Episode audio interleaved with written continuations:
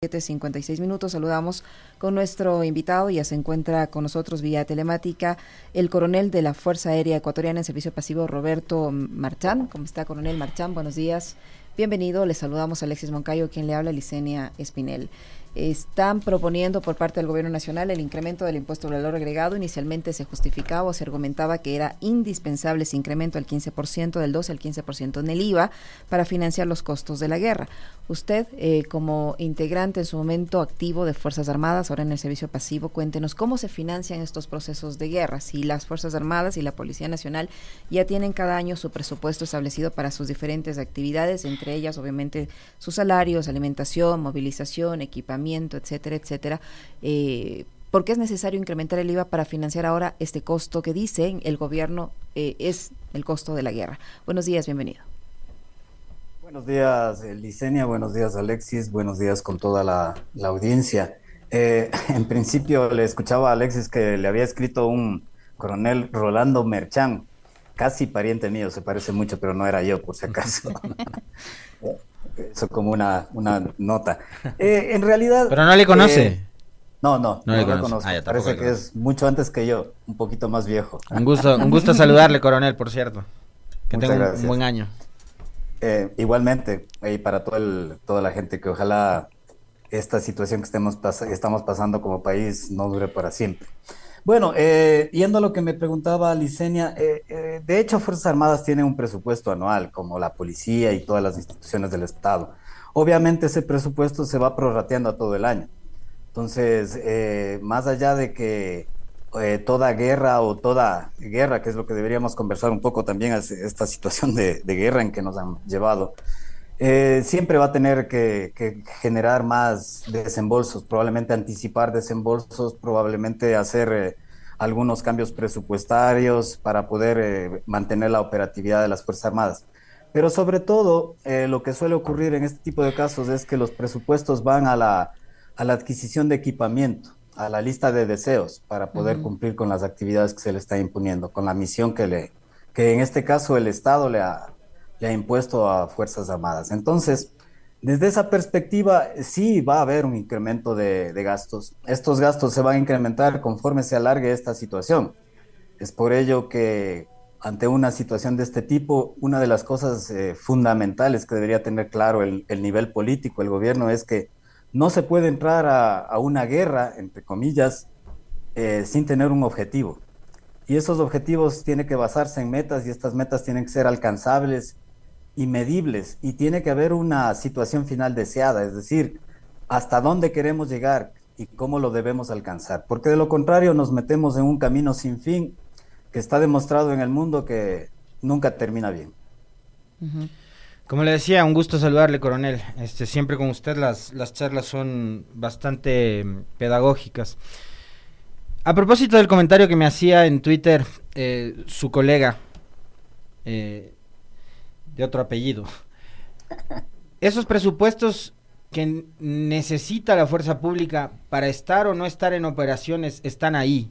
Eh, finanzas destina recursos a las Fuerzas Armadas. Eh, la pregunta es, ese tipo de recursos, ese presupuesto anual que tiene Fuerzas Armadas en este caso, ¿se lo ejecuta? ¿Cómo se lo ejecuta? Y en este caso, ¿de qué manera especial además debería hacérselo, dado que estamos en emergencia?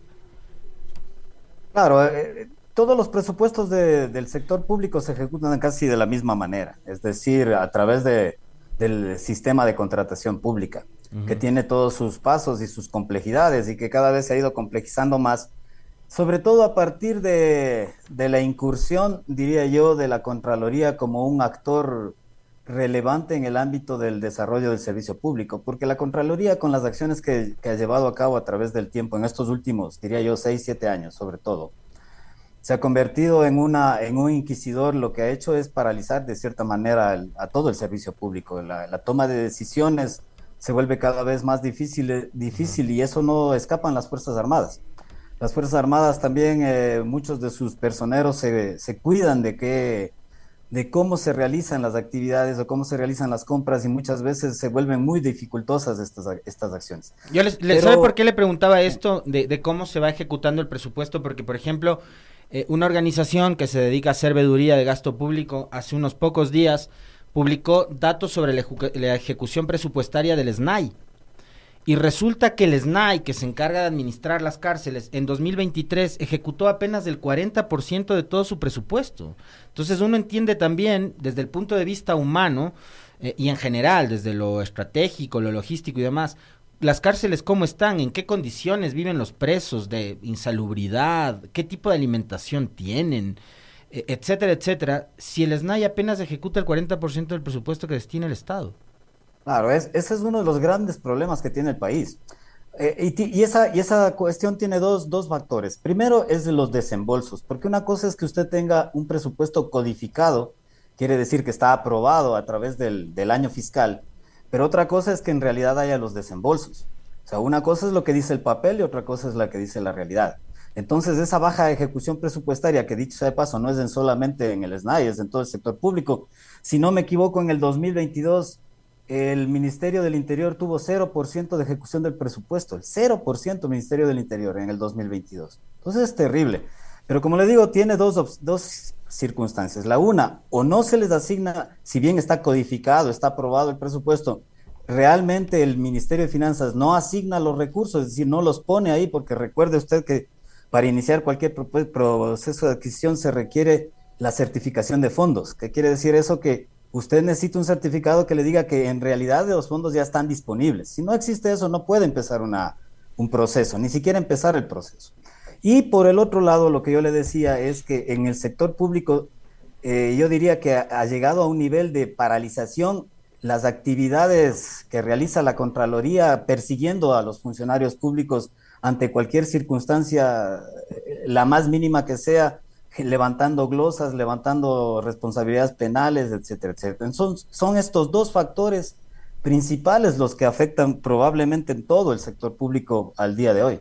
Coronel, eh, usted mencionaba, y yo le tengo dos, dos, dos, preguntas. Usted mencionaba que cuando se eh, el país entra, entra en una guerra, que en este caso es la que estamos viviendo, una guerra interna, debe tener un objetivo, o debe tener objetivos, y debe tener metas alcanzables y medibles. En el caso que estamos viviendo actualmente, en esta guerra interna, ¿cuál es, se, ha identificado cuál es el objetivo, cuál es la meta y cómo se va a poder medir esa meta por un lado? Y por otro, eh, si ya están financiados por el propio presupuesto de las Fuerzas Armadas, lo que le decía hace un momento, alimentación, movilización, eh, equipo, armas, armas, etcétera, ¿cuáles son los gastos adicionales? Y si esos gastos adicionales para enfrentar esta guerra se pueden o no se pueden financiar con el incremento del impuesto al valor agregado. Eh, eh, respecto a la primera pregunta, toda guerra, toda situación de conflicto, cuando un Estado enfrenta esta situación, debe haber objetivos. Debe haber un objetivo político primero. ¿Y qué es el objetivo político? Es la situación final que yo busco alcanzar. O sea, ¿qué quiere el Estado, el poder político de sus Fuerzas Armadas alcanzar? Porque la situación a alcanzar finalmente debe ser mejor que la situación actual, porque de lo contrario, ¿para qué me meto en estas circunstancias? No sabemos si es que el Estado, el gobierno en este caso, le ha dado a las Fuerzas Armadas una, un objetivo final a alcanzar. Y al decirle que debe ser medible ese objetivo y alcanzable, quiere decir que debe ser, eh, primero, que pueda ser lograble, hasta dónde podemos eh, llegar a ese objetivo, y el otro tiene que ser medible, porque de lo contrario, como le decía Licenia, nos metemos en un círculo vicioso, en una especie de túnel sin fondo en el que no vamos a salir. Lastimosamente los gobiernos no suelen tener clara esta situación, simplemente toman decisiones en función de, hasta cierto punto de la desesperación, de no saber qué más hacer, y le involucran al Estado, le involucran a las instituciones de seguridad y en este caso a Fuerzas Armadas que tienen otra función específica que es la, la seguridad externa. Recuerde que Fuerzas Armadas no están diseñadas no están construidas. A partir de 1640, cuando se dio la paz de Westfalia, las Fuerzas Armadas se construyeron y siguen construyendo en función de la seguridad externa de los países, de los estados. No están diseñadas para la seguridad interna. Por lo tanto, meterle a las Fuerzas Armadas en un conflicto interno implica graves riesgos de seguridad. Por eso es que el Estado debe saber hasta dónde quiere llegar. Y si no, no sabe, no sabe lo que, lo que, hasta dónde quiere llegar, es simplemente nos metemos en un camino que no tiene regreso y que no tiene fin. Ahora, en el otro ámbito, el de, los presupuestos que usted me pregunta, Liceña, parte de esas eh, cuestiones pueden seguramente ser eh, cubiertas con el presupuesto propio de, de las Fuerzas Armadas. Obviamente sí habrá nuevas adquisiciones, sobre todo en equipamiento específico que, haya, que se haya pedido, pero hay que ser muy cuidadoso porque en este tipo de situaciones también se convierten a veces en oportunidades para pedir cosas que no tienen relación con las necesidades actuales. Yo recuerdo, por ejemplo, una, una una declaración que dio un ex ministro de Defensa de hace poco del, anterior gobierno, en el que indicaba que él tuvo que frenar una intención de adquisición de tanques de guerra para, la, para el ejército en una situación de, este tipo. Entonces, recordemos también que, en el gobierno anterior había un eh, supuesto listado de 5 mil millones de dólares de, pedidos, como yo, yo le llamo la lista de deseos que querían eh, lograr obtener de, la cooperación internacional cuando se tiene claro que la cooperación internacional no va por ese camino. Para ponerle un ejemplo, el Plan Colombia 2000, en el, eh, que inició en el, en el 2000-2001, en el 2015 salió un documento de evaluación del Plan Colombia. Y en ese documento de evaluación del Plan Colombia, que es, este, es del gobierno colombiano, no es de ninguna ONG ni no mucho menos, es del gobierno colombiano, se establece que la cooperación que dio Estados Unidos equivalió a 7 mil millones de dólares en ese periodo de 15 años, 7 mil millones de dólares. Pero en contrapartida, el Estado colombiano invirtió más de 100 mil millones de dólares en el Plan Colombia. Entonces, a veces aquí pensamos de que los grandes, el, país del norte o cualquier otra potencia, más allá de sus intereses individuales o intereses eh, eh, específicos que son de ellos nada más, eh, vienen como un gran benefactor a tratar de, ayudarnos, de darnos eh, las cosas. ¿Y esto podría eh, pasar, coronel Merchan, con este acuerdo sobre el que tiene que pronunciarse la Corte Constitucional, este acuerdo también con los Estados Unidos que habla de cooperación? Claro, la cooperación que da Estados Unidos, primero, se, está basada obviamente en los objetivos de Estados Unidos. Entonces, la cooperación será mayor o será menor en función de que si es que los objetivos que tiene Estados Unidos se alcanzan. ¿Cuáles son los objetivos? Y para eso hay que estudiar y entender un poco la geopolítica mundial y la geopolítica regional. Entonces, hay dos eventos fundamentales que, son de interés de Estados Unidos. Primero, limitar la, influencia de las otras grandes potencias que a nivel mundial ahora le están eh, poniendo en entredicho su hegemonía mundial, sobre todo de China. Limitar la influencia de China en, en Sudamérica es uno de los eh, objetivos geopolíticos de China. El otro objetivo probablemente ya más regional es obviamente el asunto del tráfico de drogas, limitar el tráfico de drogas, pero más que nada limitar el tráfico de drogas hacia su propio territorio. Y recordemos que también la geopolítica de las drogas en este momento ha cambiado. Hoy el principal consumidor de cocaína en el mundo ya no es Estados Unidos, es Europa. Y está creciendo eh, aceleradamente el, el consumo de la coca en eh, África y en Asia, más del 30%, y en Oceanía, más del 30% de incremento en los últimos años de, consumo. Eso quiere decir que ahora el, esfuerzo principal de estas, como lo dice el profesor Freddy Rivera, corporaciones criminales, porque ya no son solo bandas, son corporaciones criminales, ya no se dirige hacia Estados Unidos. Entonces a Estados Unidos le interesa ciertas cosas. Y la ayuda que ellos dan es en función de sus propias necesidades. Y lo probablemente la mayor parte de la ayuda que ellos van a dar es, por una parte, información, la información que ellos consideren que a nosotros nos interesa, no es que ellos comparten toda la información, sino simplemente la que ellos consideran que nos interesa a nosotros. Y la, por otra parte, puede ser en algunos programas relativos a entrenamiento, capacitación y tal vez alguna que otro equipamiento, pero no más allá de eso. Los países tenemos que basarnos en nuestras propias fuerzas para salir de nuestros propios conflictos. De pronto, si es que tuviésemos todavía la UNASUR, los países sudamericanos, porque este es un problema de carácter regional que nos involucra no solo al Ecuador, involucra a Colombia, Perú, Bolivia, Venezuela y a todos los países de Sudamérica, el cono sur incluido, porque es un problema regional, si es que existiera la UNASUR, podríamos nosotros generar una política de cooperación que es fundamental para poder actuar en este tipo de circunstancias. Coronel, en las últimas horas y tras el ordenamiento de ayer a esta vivienda en Cumbaya, creo que hay que sumarle, digamos, a la preocupación que genera el tráfico de drogas y como país como Ecuador, que antes era un país de pasos, se ha convertido ahora en casi que un uno de los principales puertos de exportación de la cocaína, ¿no? Hace algunos, hace, hace un par de días estuvo con nosotros aquí Jorge Paladines y nos decía que la, de la droga que se logra decomisar o incautar en Europa, el 25% sale de puertos ecuatorianos, cual es muy preocupante. Hay que sumarle eh, el tráfico de armas, que es otro negocio que mueve miles de millones de dólares. ¿Y qué ha hecho el Estado ecuatoriano? Yo en el comentario mencionaba que hay que recordar que, por ejemplo, Lazo eh, redujo los impuestos a la importación de armas. Entonces, a, una guerra interna, que es como le ha denominado el gobierno, le está llamando esta situación que enfrenta el país, em, el negocio de las armas, ¿cuánto termina afectando eh, cuánto termina además aportando a esa guerra. Eh, y le cito esto, lo sucedido ayer en Cumbayá, donde se encuentra una vivienda que almacenaba cualquier cantidad de armas y municiones. El tráfico de armas. Sí, el tráfico de armas y el tráfico, eh, las, todas las acciones criminales van relacionadas al, tráfico de armas, porque el tráfico de armas nos da el poder necesario de, ejercer la violencia para poder mantener las hegemonías dispersas, ¿no es cierto?, que existen en este momento. Entonces las armas siempre van a estar relacionadas no solamente al tráfico de drogas, sino a, todos los otros problemas que tenemos, que están también relacionados y que, y que generalmente están manejados por los, mismos, por los mismos grupos. Por eso, como le decía, ya no son simplemente bandas, sino son carteles criminales y carteles transnacionales que diversifican cada vez más sus, sus actividades. Entonces, el, el tema de las armas es, es, es muy preocupante y, y, probablemente no se está haciendo lo suficiente. Recuerde también que hace poco tiempo, creo que alrededor de un mes, en el, en el mar se interceptó asimismo una, una lancha rápida que traía un gran eh, cargamento de armas.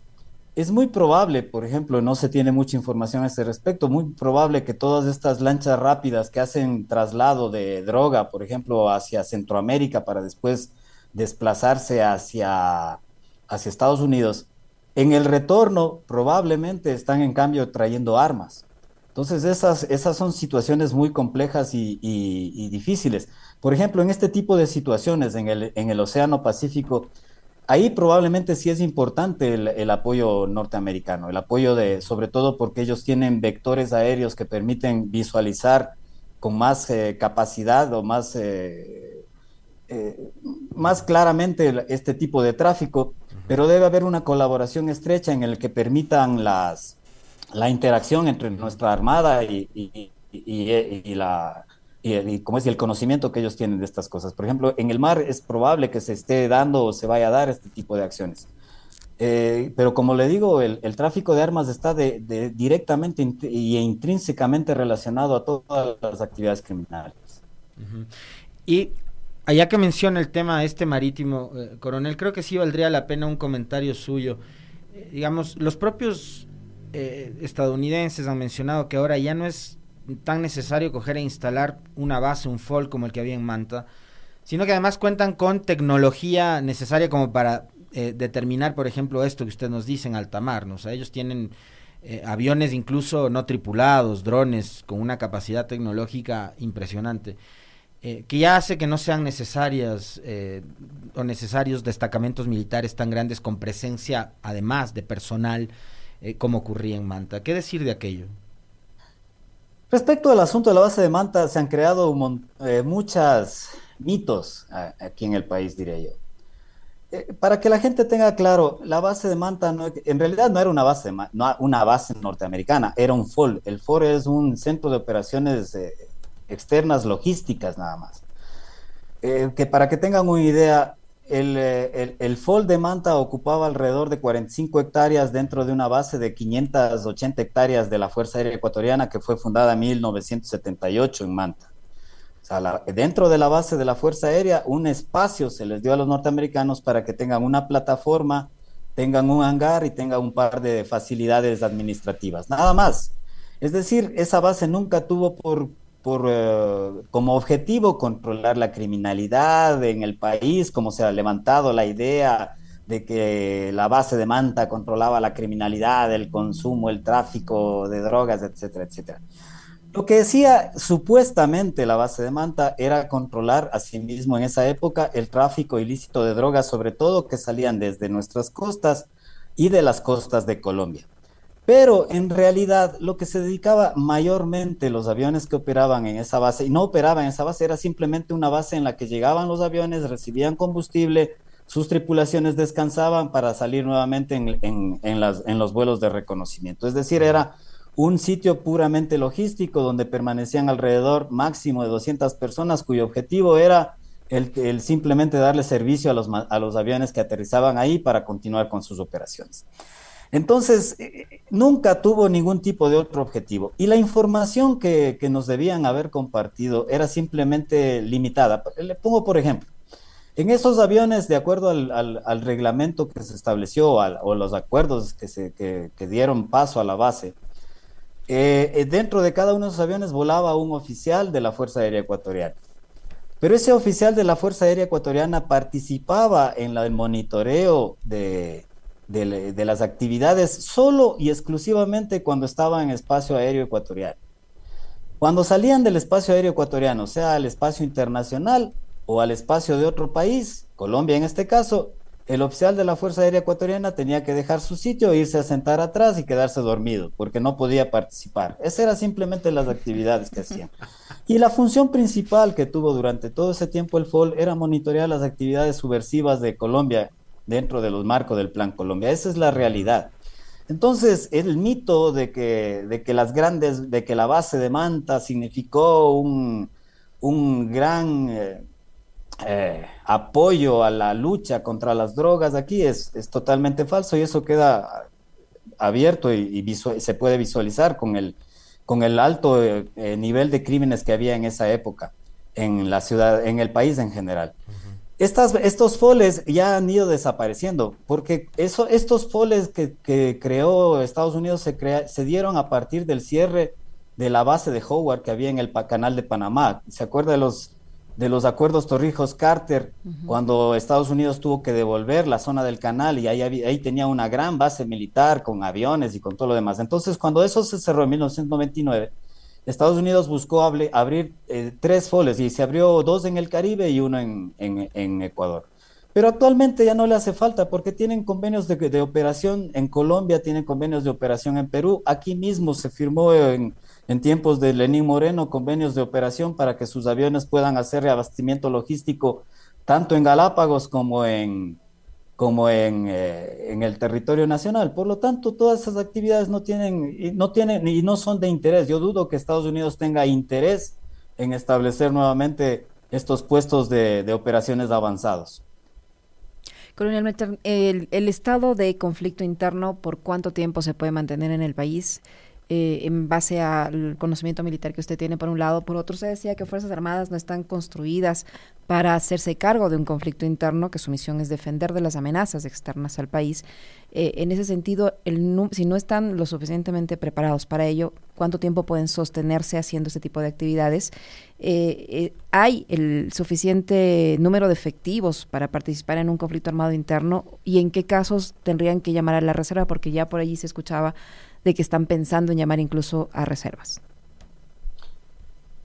No existe un, tiempo, Licenia, que se pueda decir que, se va a mantener. Por eso yo le decía que el Estado en sí mismo, el, poder político, debe establecer los límites que, busca y debe establecer los objetivos. Y los objetivos tienen que ser alcanzables porque no se puede entrar en un estado de guerra perenne. Puede durar un año, dos años, puede durar toda la vida, puede durar 60 eh, años como duró el conflicto colombiano puede durar 20 años como duró la intervención militar estadounidense en Afganistán y el día que salió de Afganistán todo volvió a, a, cero, eh, después de 20 años de estar ahí, con grandes pérdidas y grandes sacrificios. Entonces, e, e, ese es el problema de, de, cuando no se tienen claras las cosas. Eh, las Fuerzas Armadas sufren enormes desgastes en este tipo de actividades. Porque eh, hay una cosa que, por ejemplo, no se tiene claro. ¿Cuál es la diferencia entre, entre lo que hizo el gobierno anterior, Guillermo Lazo, que decretó 22 estados de excepción, si no me equivoco? Es que en, en esos estados de excepción, cuando los dictaminó, la fuerza, la fuerza militar solo pasó a ser apoyo a la policía. Es decir, la voz cantante de las actividades contra eh, antidelictivas las llevaba la policía y las Fuerzas Armadas se constituían en un apoyo. Al declarar una condición de guerra, que es por cierto, es recuperar una figura de la Guerra Fría, la guerra interna, que nos produjo enormes daños y sacrificios, sobre todo en el cono sur, porque se ha recuperado esa figura de guerra interna. Lo que hace es, ahora las Fuerzas Armadas pasan a ser la, fuerza primordial que va a, combatir esta, estas actividades. Y la fuerza policial se convierte en un apoyo, es decir, cambia el rol de las, de las dos instituciones. Y obviamente las Fuerzas Armadas se desgastan primero porque mientras más se mantenga en el tiempo, más desgaste van a sufrir en todo sentido. Primero, la posibilidad de corrupción, que siempre está presente, va, va, a haber, las Fuerzas Armadas pueden sufrir un proceso de corrupción similares o parecidos a los que ya sufre la Policía Nacional, que dicho sea de paso tiene que ser reestructurada a profundidad. La otra, van a tener lastimosamente en, en este tipo de guerras, la experiencia nos dice que cuando uno se enfrenta a un enemigo difuso, un enemigo que no está identificado, un enemigo que se mimetiza, que es parte mismo de la estructura social del país, uno no puede identificar con claridad, entonces se cometen una gran cantidad de abusos, a veces abusos no premeditados y otras veces abusos eh, eh, que son precisamente de la, de la dinámica de una guerra sin fin. Hablemos, por ejemplo, de los falsos positivos en Colombia. Los falsos positivos en Colombia no eran más allá, más que gente común y corriente, generalmente campesinos pobres, que tenían la mala suerte de estar en el sitio equivocado, en el momento equivocado, y eran dados de baja por las fuerzas militares. Y para justificar esos hechos, las fuerzas militares lo que hacían, les ponían un fusil al lado, les tomaban una foto y decían que habían tenido un enfrentamiento militar contra esos, contra esos campesinos. Acá, eso que acá, hubo casos parecidos con pescadores a quienes les hundían sus embarcaciones en Manta, coronel, y que había violaciones además de derechos humanos mientras estaba la base de Manta en el país. Claro, eso se produjo con la base de Manta. Una de las razones por las que toda la gente apoyó el plebiscito donde se aprobó la nueva constitución y la prohibición de bases militares fue precisamente porque hubo, creo, no estoy seguro el número, pero fueron más de 25, si no estoy mal, casos en los que se denunció el hundimiento de barcos pesqueros ecuatorianos por naves norteamericanas, cuando el procedimiento internacional aprobado es, es que esas naves, los, los, barcos ecuatorianos estaban haciendo algún tipo de, de, actividad ilegal, por ejemplo, transporte de drogas, el procedimiento era capturarlos y traerlos y entregarlos a la justicia ecuatoriana, pero lo que hacían eh, los norteamericanos generalmente era capturarlos, hundir las, los barcos, tenían que remolcar esos barcos, dicho sea de paso, pero lo más fácil era hundir esos barcos y con el, las personas, los pescadores, generalmente pescadores pobres, que habían sido cooptados por las mafias, simplemente o los traían acá al país, lo entregaban a la justicia o se los llevaban.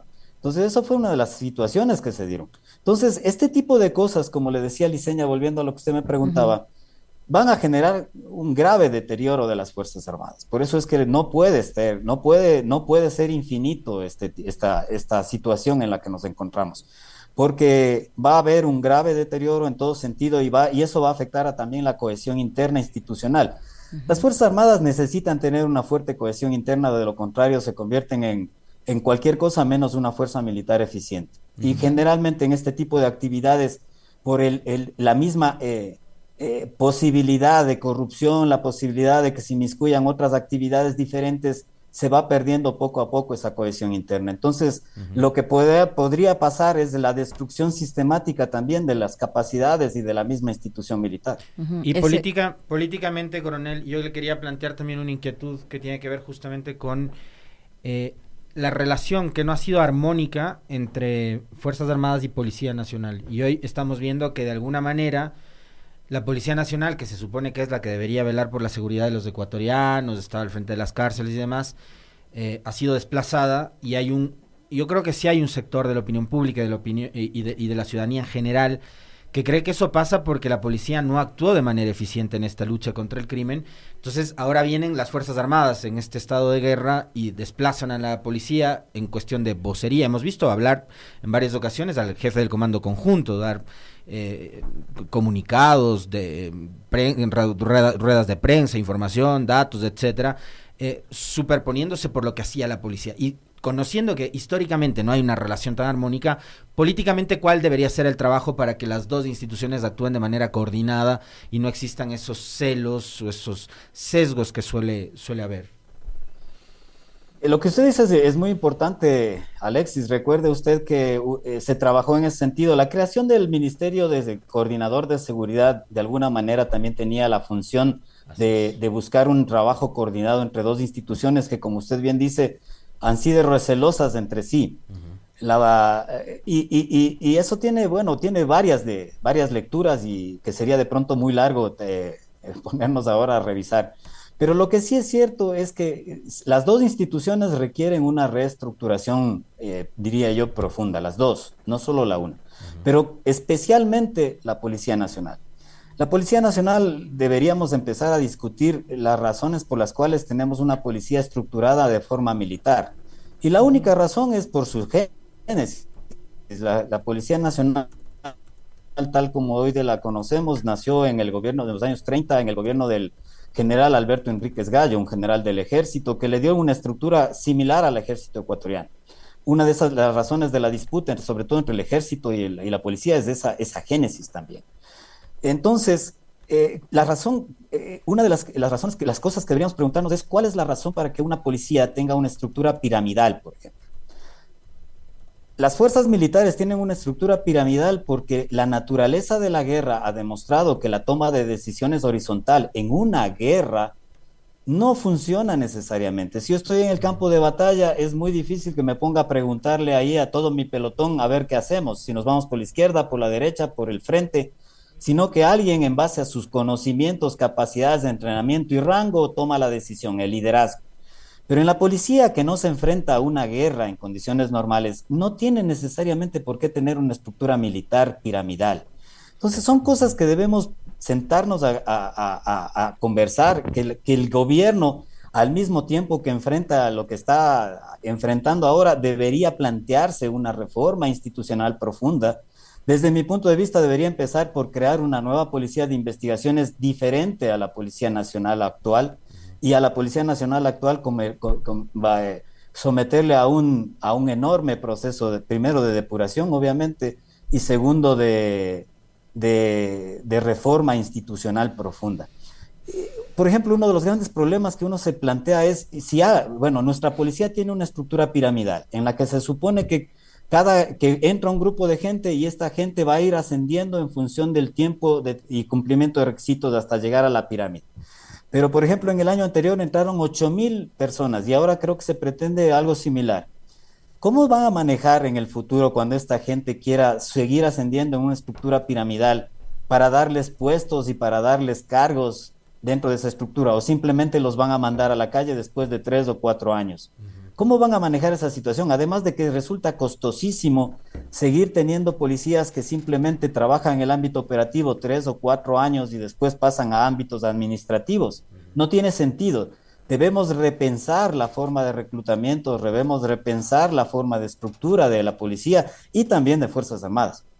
Ahora, el, combate de, no, está mal dicho combate, pero la rivalidad institucional también nos habla de las relaciones de poder que se dan entre las instituciones.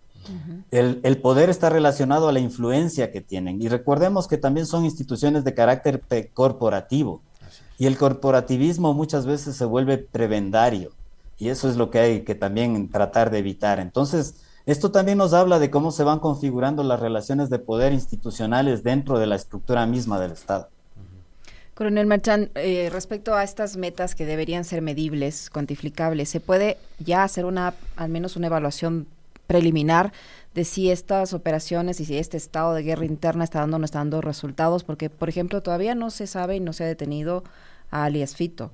El señor eh, Salcedo, que fue visto en Panamá, regresa porque lo detienen las autoridades panameñas.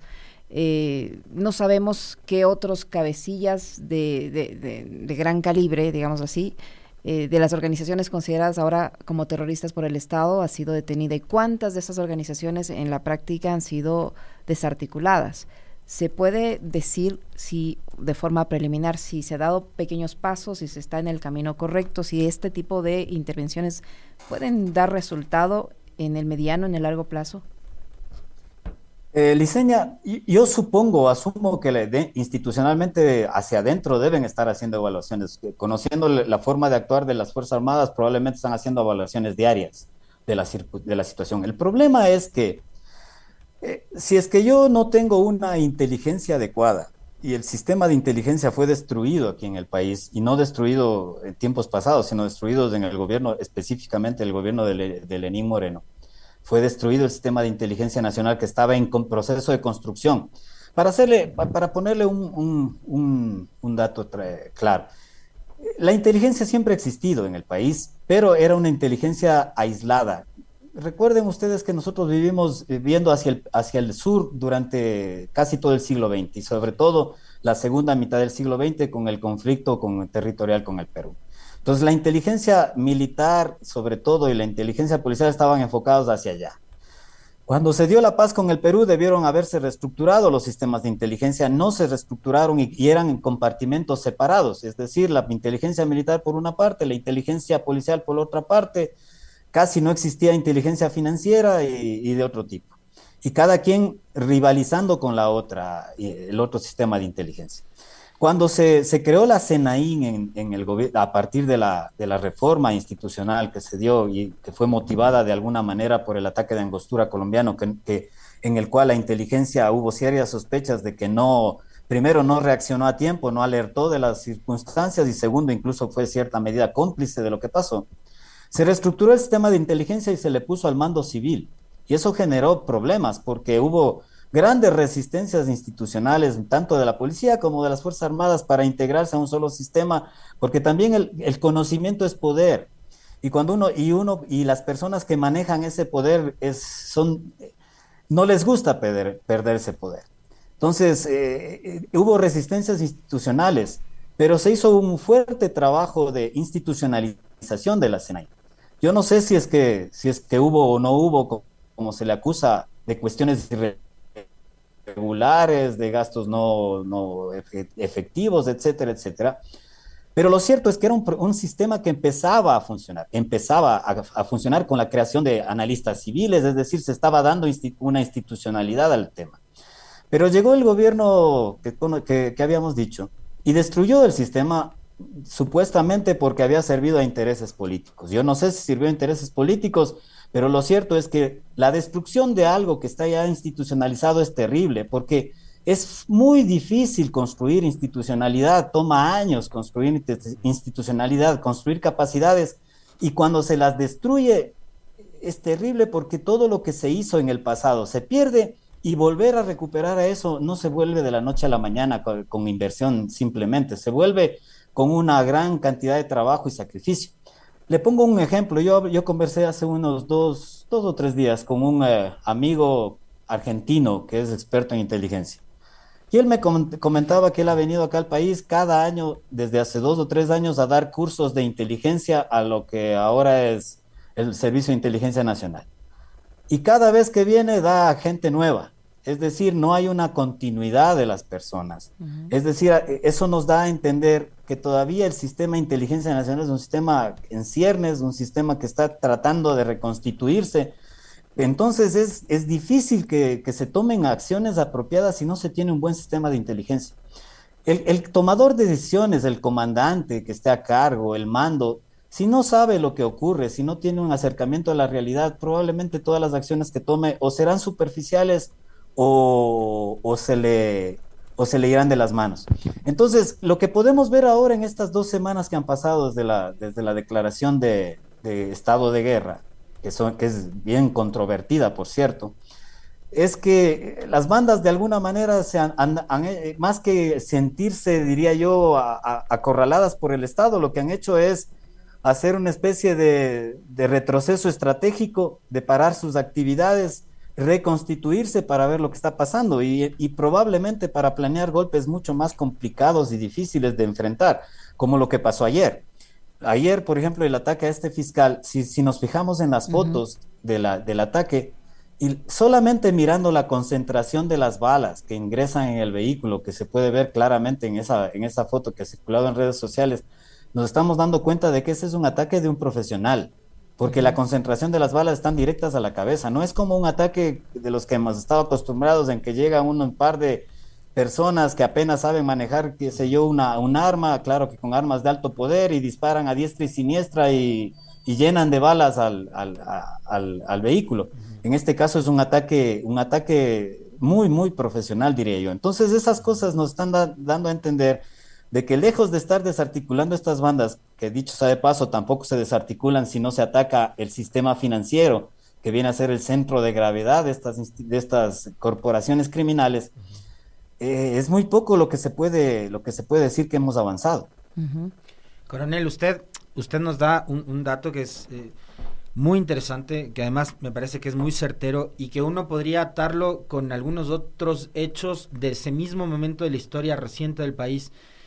Y tomarlos como parte de eh, este gran problema que hoy nos tiene con estas consecuencias. Usted dice, el gobierno de Moreno se encargó de desmantelar todo el sistema de inteligencia con el que contaba el Ecuador. Yo le sumaría lo que usted dice, el desmantelar, por ejemplo, algo que señalaba hace un momento y mencionaba, el Ministerio Coordinador de Seguridad, lo desmanteló Moreno. El Ministerio de Justicia lo suprimió, lo eliminó y lo desmanteló Moreno, que era justamente el ente rector del sistema penitenciario. Entonces, uno va atando cabos y va armando ese rompecabezas y se da cuenta de que lo que está sucediendo hoy digamos, es, es parte de, de toda una, una, preparación que hubo previa que nos dejó un gobierno que empezó a desmantelar uno a una las instituciones que estaban encargadas de la seguridad. La pregunta es por qué lo hicieron. O sea, no me van a decir a mí, coronel, que el gobierno de Moreno con el cuento de reducir el tamaño del Estado, achicar el tamaño del Estado, el Estado obeso y todos los cuentos que se empezaron a generar, eh, empezaron a suprimir justamente ministerios o instituciones estratégicas que se encargaban de la seguridad, de velar de la seguridad de los ecuatorianos. ¿Por qué lo hicieron? La que usted hace es una pregunta muy importante que toda la sociedad deberíamos hacernos, Alexis, porque si usted ve, y, ve fechas, por ejemplo, el, primer indicio de que la situación eh, se nos estaba yendo de las manos fue el, el, primero el ataque contra el cuartel en Esmeraldas, que fue a inicios del 2018, y posteriormente la toma de rehenes del grupo de periodístico del diario El Comercio y después de dos civiles, el ataque contra también una patrulla militar en esa época. Y ya nos dio el primer indicio de que la cosa estaba volviéndose compleja y grave. Pero la desaparición del ministerio coordinador se dio después de ese evento, ni siquiera se dio antes. Podemos decir, todavía no se había dado las circunstancias y el gobierno no tenía claro que estábamos entrando en una nueva etapa de crisis de carácter de violencia criminal. Entonces la pregunta que nos hacemos es, por Dios, ¿no se dieron cuenta de que la situación estaba abriendo compleja y, siguieron desmantelando las capacidades del Estado para enfrentar estas situaciones? Es algo que, nos, debe, nos, debe, nos debe asustar y nos debe poner a pensar a todos nosotros. Yo tengo dos hipótesis en ese sentido. La primera hipótesis es que, sobre todo en el gobierno de Lazo, de, perdón, de Moreno, operó el odio visceral eh, simplemente eh, eh, el objetivo era eliminar una figura política, eliminar el legado de esa figura política, nos cueste lo que nos cueste. Y ese era el objetivo. Y más allá de cualquier tipo de razonamiento, primó, lastimosamente sigue primando todavía en muchas partes, en muchos ámbitos de la sociedad, un odio visceral, un odio en que no tiene sentido, pero, pero que, que es odio al fin. Y cuando el odio se instala, lastimosamente la razón retrocede diametralmente y eso se puede ver en el día a día de lo que ocurre en nuestro país. En el principio operó el odio y después operó el neoliberalismo, Alexis, que ya vino desde Moreno, pero que se acentuó en el gobierno de Lazo. Y el neoliberalismo que, va más allá, yo diría el libertarianismo, eh, eh, que operó sobre todo en el gobierno de Lazo, es la destrucción sistemática del Estado reducir el Estado a la mínima expresión, porque incluso dentro del ámbito liberal, eh, para, si aún en el ámbito del liberalismo clásico, por ejemplo, una de las cosas que, le da el liberalismo clásico eh, de importancia a la, permanencia del Estado es en el ámbito de seguridad. Es decir, que si, los que actuaron en esa época hubiesen sido liberales clásicos, por lo menos hubiese, hubiesen dado cuenta que, las, que el ámbito de la seguridad no debería ser tocado y más bien debería ser fortalecido. Pero los que vinieron, los neoliberales libertarios, que están ahora de moda en el mundo y sobre todo en el cono sur, lo que vinieron es a destruir el Estado. Ese era su objetivo. Si usted coge y yo le, le digo a todo el público, haga el ejercicio de entrar a la página web de, de eh, ¿cómo es? Ecuador Libre, la, el Tintán de Guillermo Lazo, ahí está escrito todo lo que son, eh, el decálogo de todo lo que ellos eh, piensan acerca del Estado. Y entonces, simplemente el Estado es algo que estorba a la, iniciativa individual, porque el libertarianismo es el individualismo llevado al extremo. Y el individualismo llevado al extremo todo estorba, sobre todo estorba el Estado. Entonces, eh, la destrucción sistemática del Estado que se dio, empezó en el gobierno de Moreno, y una parte por odio, pero que se acentuó en el gobierno de Lazo es lo que nos ha llevado a esta situación, a una situación también económica terrible por la, de, por la desinversión que se ha hecho en todos los sentidos por parte del Estado, que es algo también que en algún momento deberíamos rendirle cuentas, pedirle cuentas. Parece que la sociedad no se, no se acuerda de que hasta hace poco, cuando el gobierno de Lazo todavía estaba aquí, su ministro de Finanzas y él mismo nos decían que nos dejaba una economía bollante, una economía que caminaba hacia, hacia la recuperación, etcétera, etcétera, etcétera, y la realidad es todo lo contrario. Entonces, eh, la gente debería despertarse y, dar, y darse cuenta que el camino que nos están llevando es el camino de la perdición del, del Estado Muchísimas gracias, coronel. Se nos quedaron algunos temas. Muy interesante conversar con usted, muy gentil. Un fuerte abrazo, coronel. Gracias. Gracias a ustedes, Alexis Liceña, y a todo el público. Muy, muy amables. Lo propio, coronel. El coronel Roberto Merchán, coronel de fuerza de la Fuerza Aérea Ecuatoriana de Servicio Pasivo, que ha estado con nosotros. 8 con 42. Una pausa. Ya regresamos.